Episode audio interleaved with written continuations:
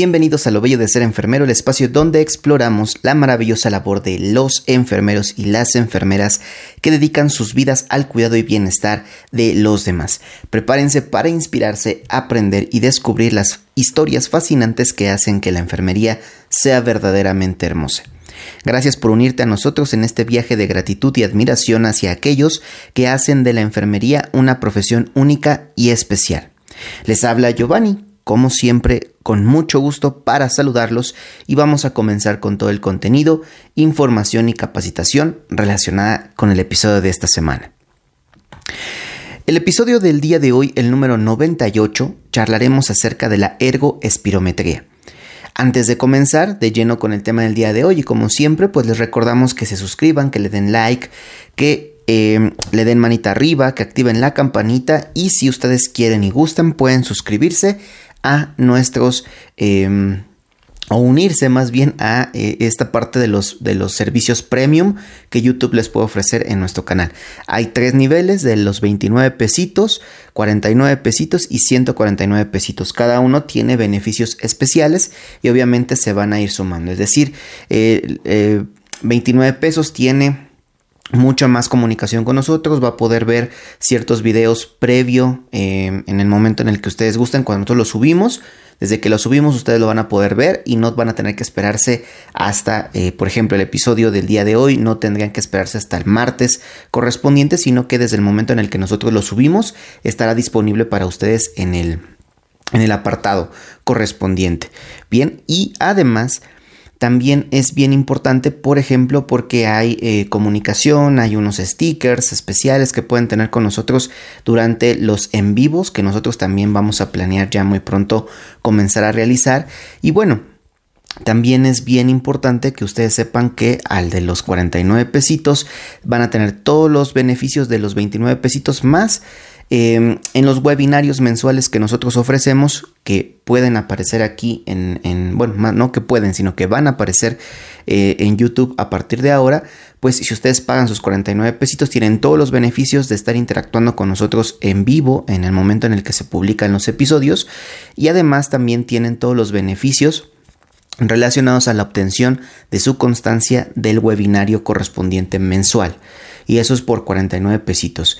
Y después por 149 pesitos tienen todos los beneficios del el plan eh, que es enfermero general A, el de los 29 pesitos, enfermero general C, el de los 49 pesitos y mi bello o bella enfermera que es el de los 149 pesitos, tienen la posibilidad de acceder a clases em, pues especiales, listo, a clases especiales a algunas tutorías, algunos en vivos que vamos a estar realizando, al curso mensual o a los cursos mensuales, depende, podemos tener uno o dos, listo, y además a los webinarios. Es decir, todo eso van a poder acceder en, el momento en el que ustedes quieran, más los beneficios previos, es decir, la constancia de los webinarios, em, todo lo de, lo de, los chats que les comenté, los, los stickers y demás, y además van a, obtener de las clases, de los cursos, van a poder obtener sus constancias también de esos cursos por 149 pesitos mensuales en esta suscripción a YouTube. Así que pues los esperamos, esperamos que nos apoyen,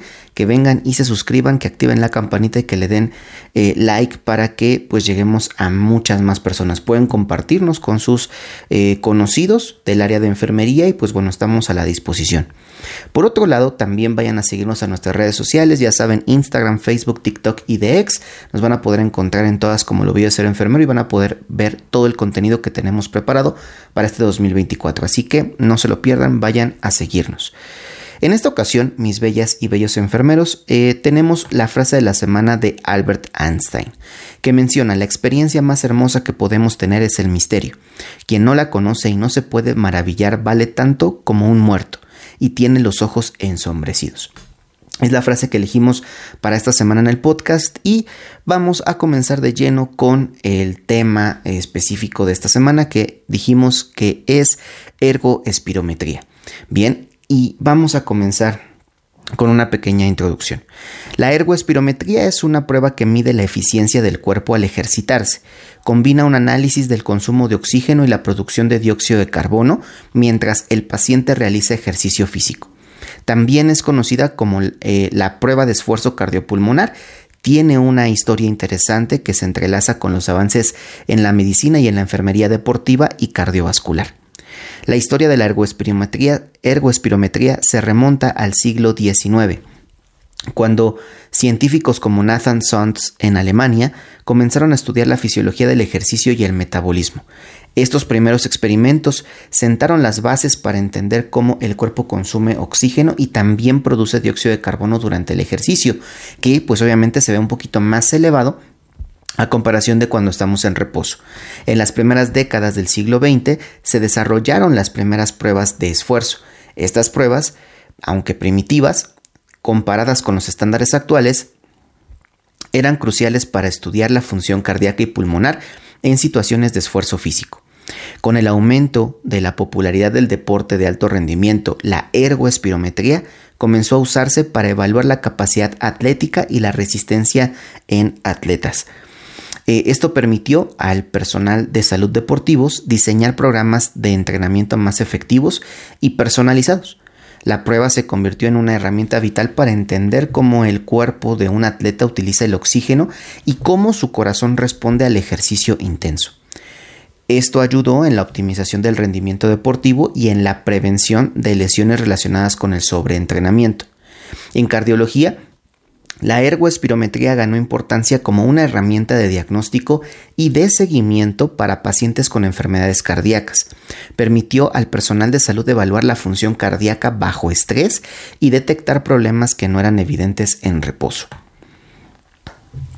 Además, se utiliza en programas de rehabilitación cardíaca para determinar la capacidad de ejercicio segura de los pacientes después de eventos cardíacos como los infartos.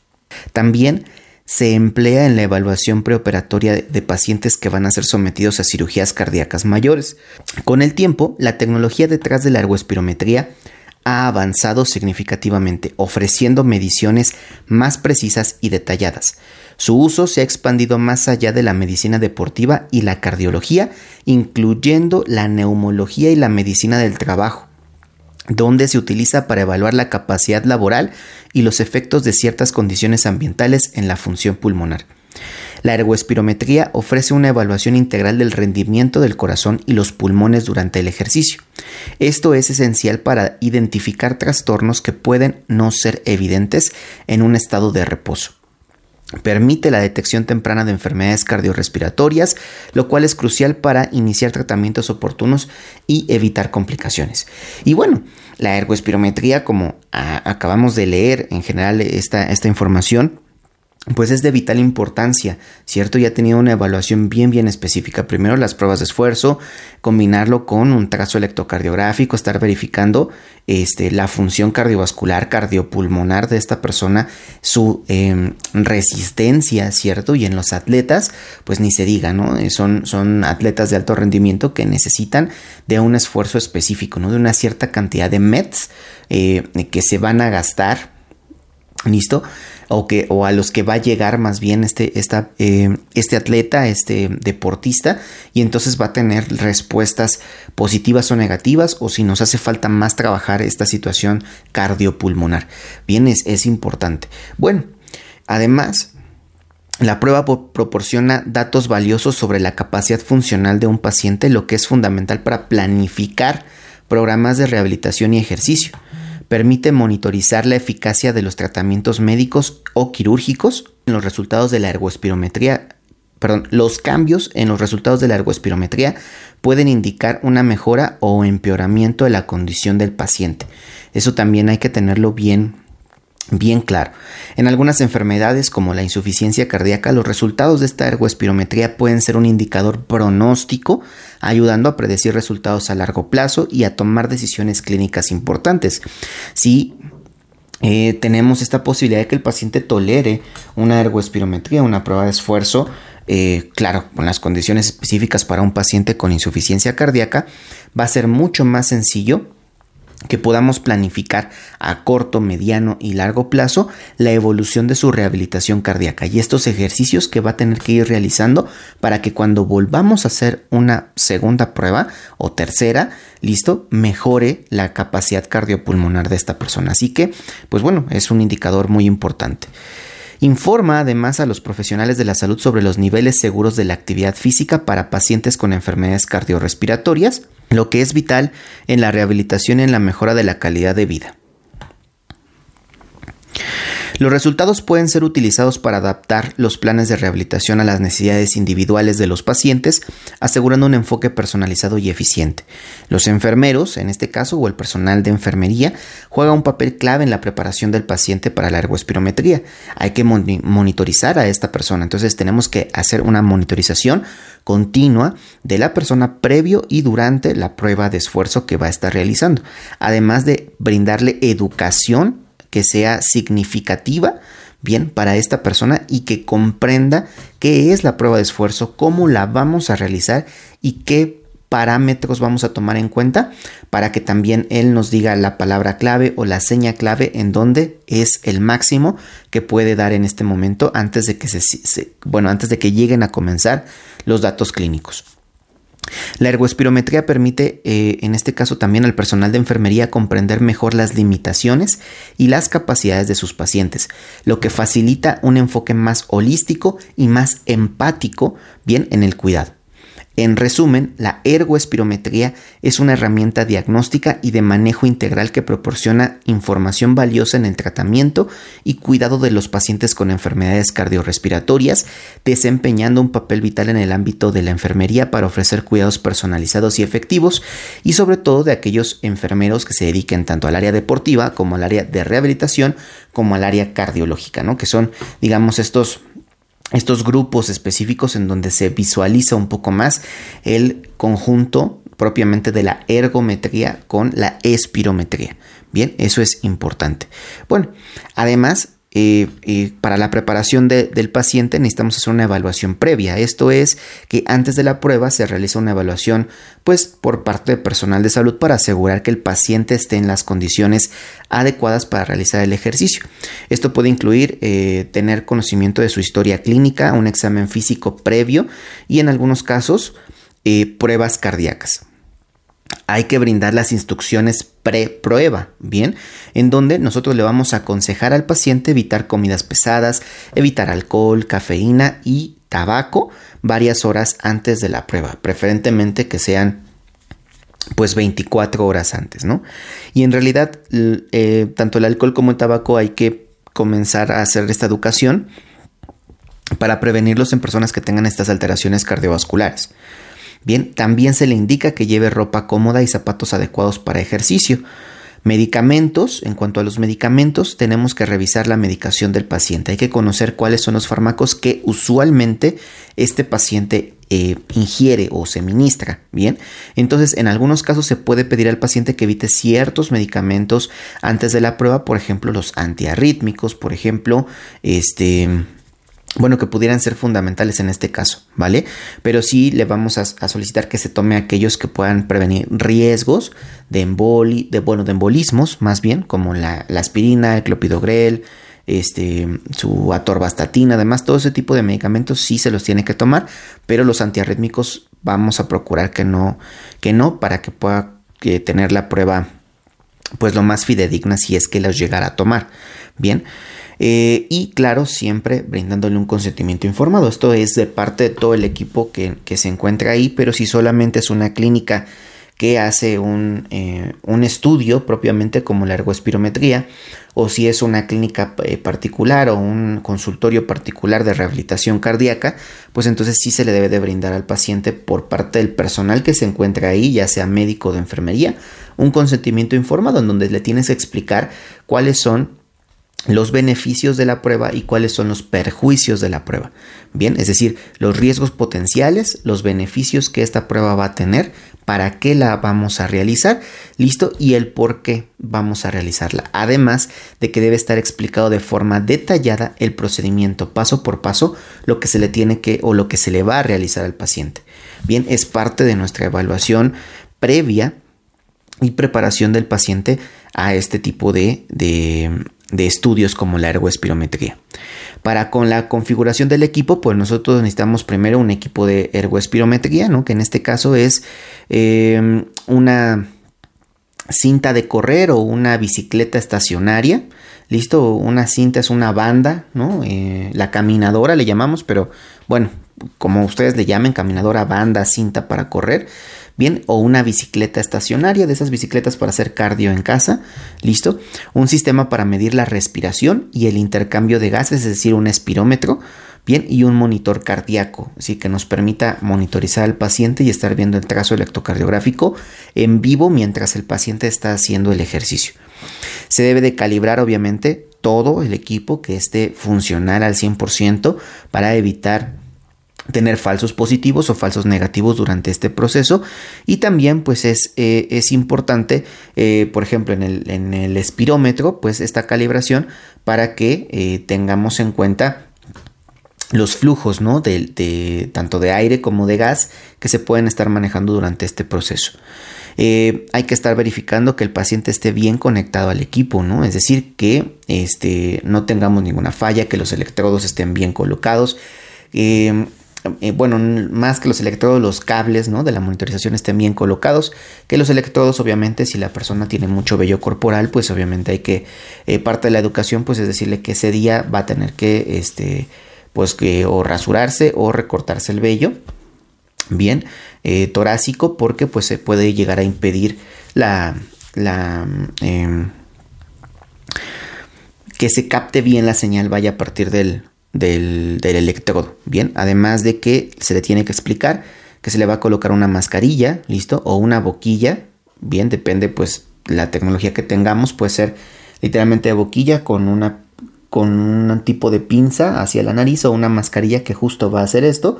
Va a apretar la nariz y solamente va a tener el, ingreso de, eh, de, aire, ¿no? Y bueno, la entrada y la salida de aire se va a medir a través de la boca se le va a colocar un clip, como, como bien les decía, si fuera la boquilla, un clip en la nariz para evitar que el paciente tenga entrada de aire por la nariz, porque lo que vamos a hacer en estos estudios es una respiración forzada.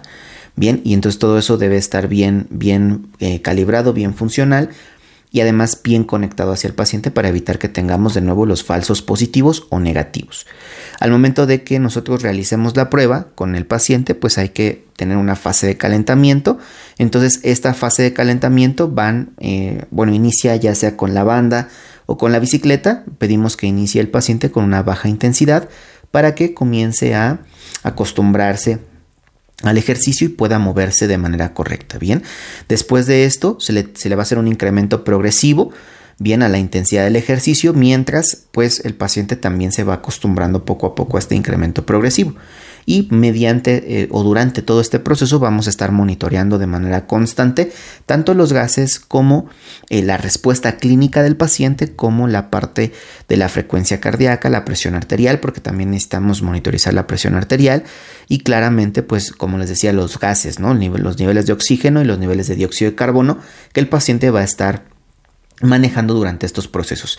Así que es importante, de nueva cuenta, tener todo listo desde un principio. Para realizar este tipo de pruebas, pues sí necesitamos al menos a dos personas, ¿cierto? Una que esté directamente viendo al paciente y otra que se encarga a lo mejor de estar visualizando sobre todo lo de los gases, ¿no? O sea, el monitor y el paciente lo podemos hacer muy bien, una sola persona, pero otra persona tiene que estar viendo esta parte de la espirometría para que le ponga mucha atención a las curvas, a los valores, etcétera, que van arrojando. Entonces sí es importante que al menos estén dos personas realizando pues este tipo de, estudios.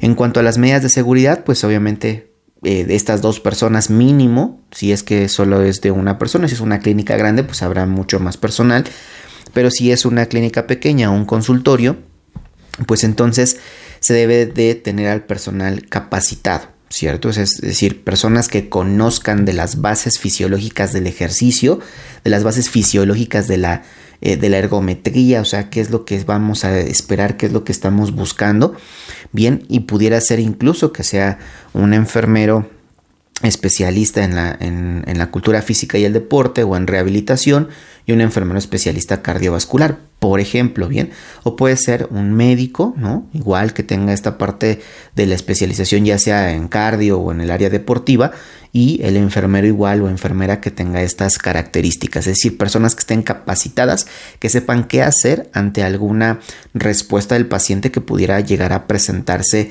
de manera patológica, bien, una situación, un caso de emergencia, pues hay que saber qué hacer y por eso necesitamos personal capacitado.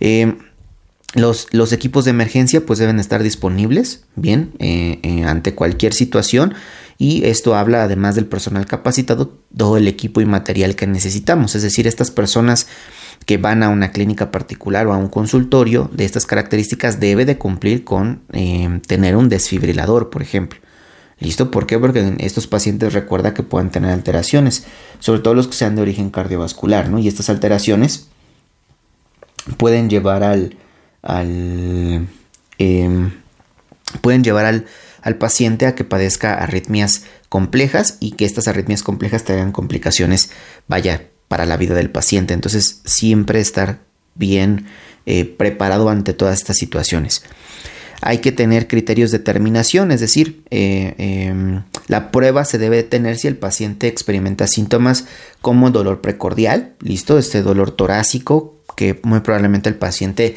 tome su mano contra el pecho, diga que siente dolor opresivo, que le hace falta el aire, listo, que presente una fatiga extrema, que tenga mareos, que, que sienta palpitaciones o que incluso en el monitor pues aparezcan arritmias significativas, ¿no? A lo mejor extrasístoles de repente, dupletas o tripletas, pues bueno, se debe de, tener el ejercicio en ese momento y también claro, si el paciente lo tolera hasta que lleguemos a su capacidad física en donde él eh, presente un límite, ¿no? Y diga, sabes que ya, o sea, ya aquí a partir de este nivel ya siento eh, la necesidad de, consumir más oxígeno y me estoy fatigando bastante, me estoy cansando mucho, entonces se debe de determinar la prueba.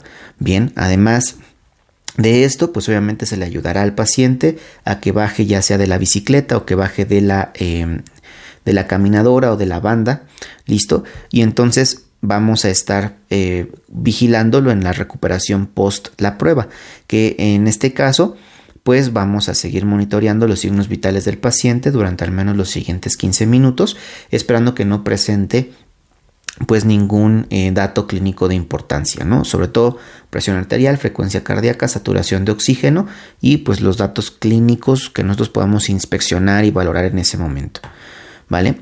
Entonces es importante que tengamos pues todos estos conocimientos y dentro de lo que nosotros debemos de manejar pues es mantener la calma y transmitir la calma al paciente. Esto pues obviamente ante alguna situación estresante, que el paciente comience con datos clínicos así eh, preocupantes como la falta de aire, las, las, palpitaciones, este mareo, dolor precordial, tú debes de actuar rápido, sí, pero con mucha calma, es decir, eh, moviéndote rápido pero sin parecer realmente estresado. No sé que a veces es un poco difícil, pero bueno, es importante porque el paciente está despierto, te está viendo. Entonces, si ve que tú te empiezas a preocupar demasiado, pues obviamente él también se va a preocupar, le va a generar un proceso de ansiedad y esta ansiedad puede jugarnos en contra, ¿no? Para la salud del paciente. Entonces, mucho ojo con eso. Bien importante mantener la calma y transmitirla hacia el paciente. Listo, siempre brindarle las indicaciones de lo que tiene que hacer con un tono de voz calmado y claro para que pues obviamente el paciente también pueda mantenerse mediante esa línea y también te refiera las cosas con, de una forma tranquila, digámoslo así. Bien, hay que estar eh, atento al monitoreo continuo esto ya lo habíamos platicado, es una vigilancia constante que vamos a estar teniendo en ese momento. Va a tener un saturómetro, va a tener un brazalete que va a estar midiendo la presión arterial y va a tener los electrodos que vamos a monitorear la, la frecuencia y el ritmo cardíaco. Bien, y además, pues obviamente, desde que nosotros damos la explicación previa de lo que se trata el procedimiento y todo eso, pues le tenemos que explicar al paciente. Sabemos que a veces esto les pudiera ya también llegar a generar un proceso de ansiedad, pero es importante que ellos lo sepan. Que es importante que sepan que, pues obviamente puede haber algunos datos de alerta, ¿no? Algunos signos síntomas de alerta que a lo mejor ellos no están viendo pero comienzan a sentir estas palpitaciones, esta fatiga, cansancio, etcétera. Bien, y nosotros tenemos que estar al pendiente, por ejemplo, que tenga el paciente de repente a lo mejor algún cambio este, en el estado de conciencia, que tenga palidez, eh, sudoración excesiva, mareos, dificultad para respirar. Entonces, eh, nosotros lo tenemos que, verificar, estar muy al pendiente, pero también explicarle al paciente que si llega a sentir esto, que por favor nos avise para que nosotros podamos ir bajando la intensidad hasta detener la prueba y brindarle pues el reposo correspondiente. ¿Vale? Porque si el paciente se, em, se aguanta de alguna manera y sigue con el ejercicio, podemos llegar a tener alguna complicación, ¿no? Entonces, como todo, volvemos a repetir, estar preparado para las emergencias, teniendo pues principalmente nuestro desfibrilador listo a la mano. O sea, sí es bien importante si alguien estaba planeando en colocar una clínica de, de rehabilitación cardíaca, pues que sepa que se hacen estas pruebas y que sepa que necesita este de de un manejo especial y que necesita de la atención en situaciones de urgencia, o sea, necesita material para poder atender este tipo de situaciones.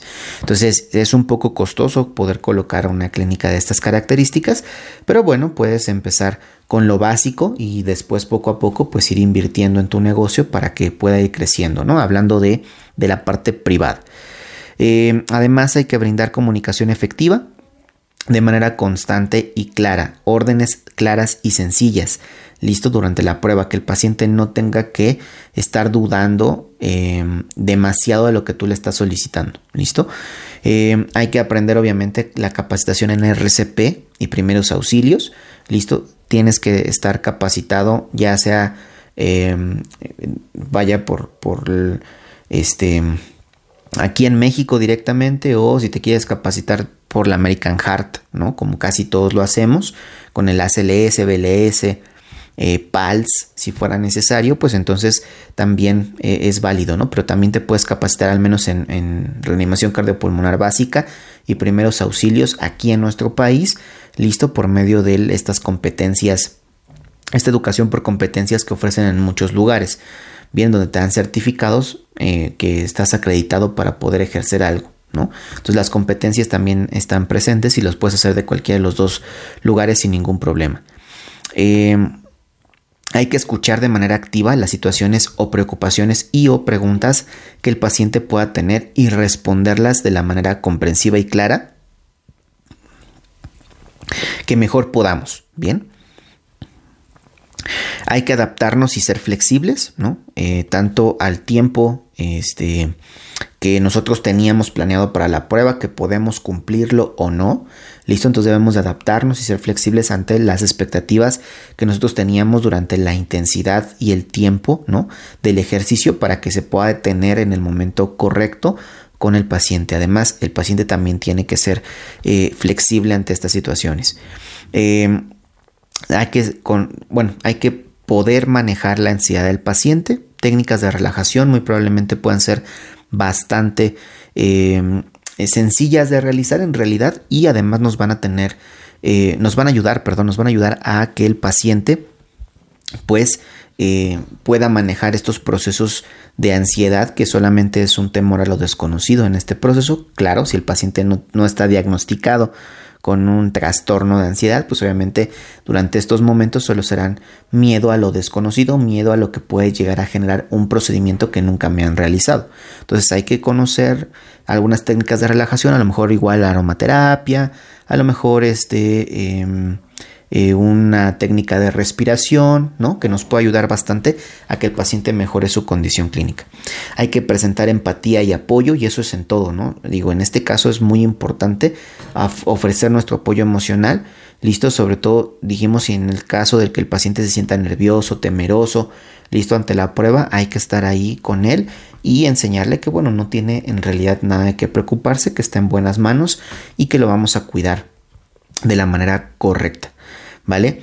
Eh, todo esto pues hay que tenerlo en cuenta para poder realizar una ergoespirometría. Hay algunos parámetros en específico, pero en realidad lo que nosotros buscamos es eh, a cuánta resistencia el paciente mantiene la frecuencia cardíaca dentro de los, de los espacios o los parámetros que nosotros consideramos normales, que es hasta 160, 170 latidos por minuto, listo, y que eso no le genere, pues obviamente, cambios electrocardiográficos severos, dolor precordial, etcétera, o sea, que el paciente no tenga estas em, eh, respuestas, ¿vale? Y es importante, pues, tenerlo tenerlo ahí eh, en consideración. Bien, y además también es importante que nosotros podamos identificar, bien, en este caso, pues que el paciente tenga las respuestas positivas, ¿no? Es decir, que no tenga eh, pues ansiedad, temor, eh, enojo, molestia, estrés ante esta prueba, sino que por el contrario, ¿no? Se sienta relajado, se sienta tranquilo, se sienta confiado, ¿listo? Y que no es, que que esté bien informado y que no espere llegar a los máximos niveles. ¿Listo? Porque no necesariamente tiene que llegar a los máximos niveles, porque probablemente a lo mejor no hace ejercicio, no hace alguna capacitación física, entonces va a ser muy difícil que esto suceda. Siempre de nuevo bien importante educar al paciente y comentarle las expectativas que tenemos, sin embargo, pueden ser menos y no hay ningún problema, se va a trabajar en ello. Bien, entonces, eh, pues nada, es, es parte de lo que les quería platicar en esta ocasión en el episodio 99 y la recomendación de la semana, lo volvemos a repetir, son nuestras, em, em, bueno, que les ofrecemos unirse a nuestro canal, listo, de YouTube como miembros que formarían parte del canal de YouTube y que también, pues en este caso tendrían, este, em, pues no como tal, el, el, ordenarnos qué temas siguen, pero sí el recomendarnos muchos temas de los que ustedes quieren que hablemos o si quieren que compartamos o que abramos un nuevo, eh, este, em, no sé, un, un, nuevo modelo o un nuevo apartado dentro del contenido que les vamos a ofrecer, pues eso lo pueden todo, lo pueden ir sugiriendo y nosotros vamos viendo pues qué es viable y qué no es viable a corto, mediano y largo plazo para poder ofrecérselos bien. Entonces recuerden, está los 29 pesitos que sería enfermero general A, listo. Después sería eh, con los 49 pesitos. Em, enfermera general C. Y con los 149 pesitos sería eh, mi bella enfermera. ¿Listo? Entonces serían, digamos, los tres niveles. Bueno, es mi bello, bella enfermera. Bien, somos, este, eh, hablamos así en términos generales. Entonces es enfermero, enfermera, depende, ¿verdad? General A, enfermero, enfermera general C. Mi bella o mi bello enfermero. Esto por los 149 pesitos, donde les platicamos que van a tener todos los beneficios. O sea, los beneficios completos son en los 149 pesitos mensuales, en donde van a ser, pues, eh, al menos, al menos, tres constancias, ¿no? El curso, el webinario y la constancia extra, que puede ser una sesión, que puede ser igual un curso. Bueno, son situaciones sorpresas, ¿vale? Y este, además de que va a contar con la posibilidad de ver todo de, desde antes y tener acceso a contenido exclusivo, o sea, que solamente se va a encontrar en esta parte de paga. Ok, entonces tengan mucha... Eh, eh, pues piénsenlo bien, más bien, piénsenlo bien. Creo yo que les puede convenir. Recuerden que pues estamos trabajando también en conjunto con algunas asociaciones nacionales de enfermería, con algunas otras redes educativas de enfermería también, que pues obviamente en conjunto le damos la validez y el peso necesario a los cursos, temas y la capacitación que nosotros les ofrecemos constantemente. Así que esa es la recomendación de la semana. Vayan, suscríbanse, no se lo van a, no se lo vayan a perder, no se van a arrepentir. Listo, en este caso eh, vamos a hablar de la, de la noticia de la semana. Listo, y la noticia de la semana es la lucha contra el tabaquismo es una labor multidisciplinar con la enfermera como profesional clave. Es un eh, artículo que sacamos también de, de este diario enfermero listo que nos gusta muchísimo porque en realidad pues no solamente son noticias de España, digo hay cosas que te enteras que pasan en España de las legislaciones y estos detalles eh, económicos y demás que tienen ellos lamentablemente allá eh, que estar sufriendo de alguna manera que también hay mucha fuga de enfermeros españoles hacia otros países y que España tiene muy pocos enfermeros y que están solicitando y demás. Bueno, son situaciones que pueden llegar a ocurrir en cualquier lugar del mundo, ¿cierto? Pero pues, obviamente si la paga no es lo, lo lo suficiente para estas personas, pues irse a otro lugar donde les convenga, pues siempre es una, un, beneficio, ¿no? Un plus. Pero pues recuerdan, siempre es importante entender si yo voy a ir a un país que eh, voy a ganar tres veces lo que gano aquí en México, tengo que ser consciente de que puedo llegar a gastar tres veces más de lo que gasto aquí en México. ¿no? Entonces sí es bien, bien importante tenerlo en cuenta, tener en cuenta todo. ¿Vale? Bueno, continuamos con la noticia que es la lucha contra el tabaquismo. Es una labor multidisciplinar con la enfermera como profesional clave. Lo publicaron el día 30 de, enero del 2024. Es una noticia no tan eh, pues antigua, ¿no? Y así las vamos tomando en realidad porque pues como saben, el podcast se graba, se edita, se sube, demás, entonces tenemos que ir tomando las noticias más cercanas al momento de la, de la grabación. Y bueno, en este caso, eh, dice eh, Antonio Vallejo, enfermero y vicepresidente de SEDET, que SEDET es la Sociedad Española de Especialistas en Tabaquismo. Bien, y entonces cito. Abandonar el hábito tabáquico es uno de los retos a los que se enfrentan muchos fumadores y fumadoras. Con el objetivo de analizar, debatir y compartir experiencias sobre esta realidad, se han dado cita en Madrid expertos de todo el país en el 19 em, Congreso de la Sociedad Española de Especialistas en Tabaquismo, la SEDET. Antonio Vallejo y Raquel García, ambos enfermeros y vicepresidente y vocal de la SEDET, ponen en valor la necesidad de un encuentro como este para continuar la lucha contra el tabaco. Y le les preguntan, ¿no? En este caso, eh, eh, que es la nota, les preguntan, eh, ¿cómo habéis preparado, en España, ¿no? ¿Cómo, cómo preparaste esta última edición de, del Congreso, ¿no? Básicamente le dice, y, Antonio Vallejo responde, lo más difícil es un congreso, de un Congreso es elaborar el contenido científico. Desde la SEDET buscábamos un enfoque diferente al resto de ediciones y al contenido de otros congresos de especialistas, y en esta ocasión queríamos priorizar las inquietudes del paciente para poder atender sus demandas en consulta correctamente. Una vez decidido el contenido científico, nos volcamos en la organización logística. Entre todos los miembros de la Junta nos dividimos las tareas. Y le preguntan cuáles han sido los principales objetivos del Congreso. En el Congreso de SEDET Siempre buscamos actualizar los conocimientos y herramientas para ayudar a dejar de fumar, ya sean de carácter de intervención psicoconductual o farmacológico. Uno de los objetivos del Congreso era exponer que el tabaco es un determinante comercial de la salud, que modifica nuestro entorno y nuestra calidad de vida, pero que no es el único. Este fue el tema abordado en nuestra conferencia inaugural, que a su vez sirvió de presentación para el curso que SEDET está organizando a través del Plan Nacional sobre Drogas. La primera de las mesas eh, versaba sobre cómo nos comunicábamos actualmente con nuestros pacientes fumadores, de qué herramientas disponemos y cómo podemos hacer un buen uso de las nuevas tecnologías de la información y la comunicación y esto pues obviamente involucra a los propios avances de los dispositivos, pero también involucra pues a los avances que ocurren o que han aparecido con, con la inteligencia artificial, ¿no? Entonces también es bien importante tenerlo en cuenta. Además, dice, la segunda mesa eh, se, pudo escuchar de primera mano los verdaderos protagonistas de nuestro Congreso, los pacientes. Se llevaron a pacientes con esta situación de tabaquismo, en donde en una mesa redonda fueron compartiendo sus necesidades e inquietudes a la hora de ser atendidos por profesionales sanitarios para abandonar el consumo de tabaco, mostrándonos aquello que les había gustado en sus procesos particulares y que también eh, y también lo que habían hecho eh, o echado de falta o qué requiere para hacer este mejor o, mejorar más bien su situación. Bien, se le buscó en este caso, como menciona, dar voz a nuevas maneras de luchar contra la epidemia del tabaco. Por ejemplo, dice, este año incluyeron un debate de expertos para saber cómo iniciarse en redes sociales para hacer divulgación sanitaria y prevención en tabaquismo. Entonces, son situaciones que, pues lamentablemente en otros países no lo vemos así, ¿no? Eh, Nada más nos dicen, deja de fumar, deja de fumar. Pero no tenemos personal especializado, o sea, directamente especializado, así clínicas especializadas contra el tabaco.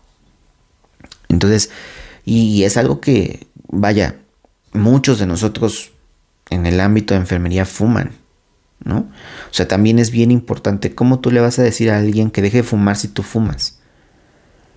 ¿Cómo tú vas a regañar a un paciente por fumar si tú fumas? ¿Cómo vas a enseñarle a un paciente o a darle un consejo o darle un comentario acerca de su salud cardiovascular si tú fumas? Si tú en el, momento en el que vas a sacar, y esto es una anécdota, en el momento en el que vas a sacar tu estetoscopio de la bolsa de tu bata, eh, médico adscrito, listo, se atora y se atora con tu cajetilla de cigarros y sale volando la cajetilla. Y la paciente o las pacientes en ese momento bien ven que sale volando tu cajetilla. Y además cuando te acercas a auscultar hueles a cigarro. ¿Cómo, o sea, cómo tú puedes hablarle de salud a esa persona si tú fumas? ¿Listo? Entonces es bien importante que tengamos este tipo de conciencia y bueno, sabemos que esto puede llegar a incluso a que no tengamos tantas views en muchos lugares, pero creo que es importante, ¿no?